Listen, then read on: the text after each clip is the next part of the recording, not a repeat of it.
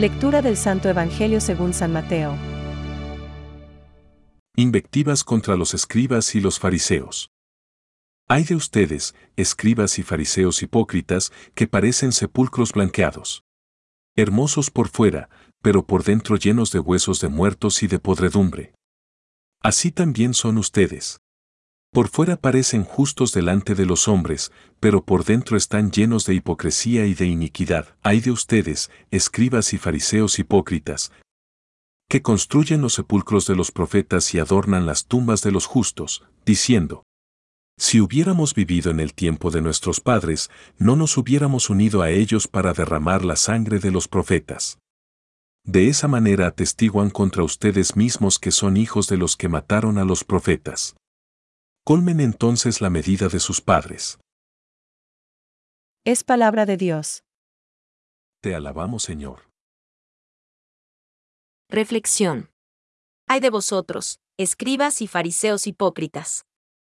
Hoy, como en los días anteriores y los que siguen, contemplamos a Jesús fuera de sí, condenando actitudes incompatibles con un vivir digno, no solamente cristiano, sino también humano. Por fuera aparecéis justos ante los hombres, pero por dentro estáis llenos de hipocresía y de iniquidad. Viene a confirmar que la sinceridad, la honradez, la lealtad, la nobleza, son virtudes queridas por Dios y, también, muy apreciadas por los humanos. Para no caer, pues, en la hipocresía, tengo que ser muy sincero. Primero, con Dios, porque me quiere limpio de corazón y que deteste toda mentira por ser el totalmente puro, la verdad absoluta. Segundo, conmigo mismo, para no ser yo el primer engañado, exponiéndome a pecar contra el Espíritu Santo al no reconocer los propios pecados ni manifestarlos con claridad en el sacramento de la penitencia o por no confiar suficientemente en Dios, que nunca condena a quien hace de hijo pródigo ni pierde a nadie por el hecho de ser pecador, sino por no reconocerse como tal. En tercer lugar, con los otros, ya que también, como Jesús, a todos nos pone fuera de sí la mentira, el engaño, la falta de sinceridad, de honradez, de lealtad, de nobleza, y, por esto mismo, hemos de aplicarnos el principio. Lo que no quieras para ti, no lo quieras para nadie.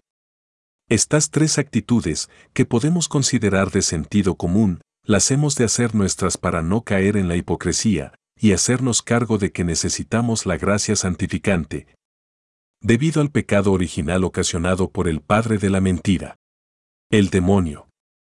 Por esto, haremos caso de la exhortación de San José María.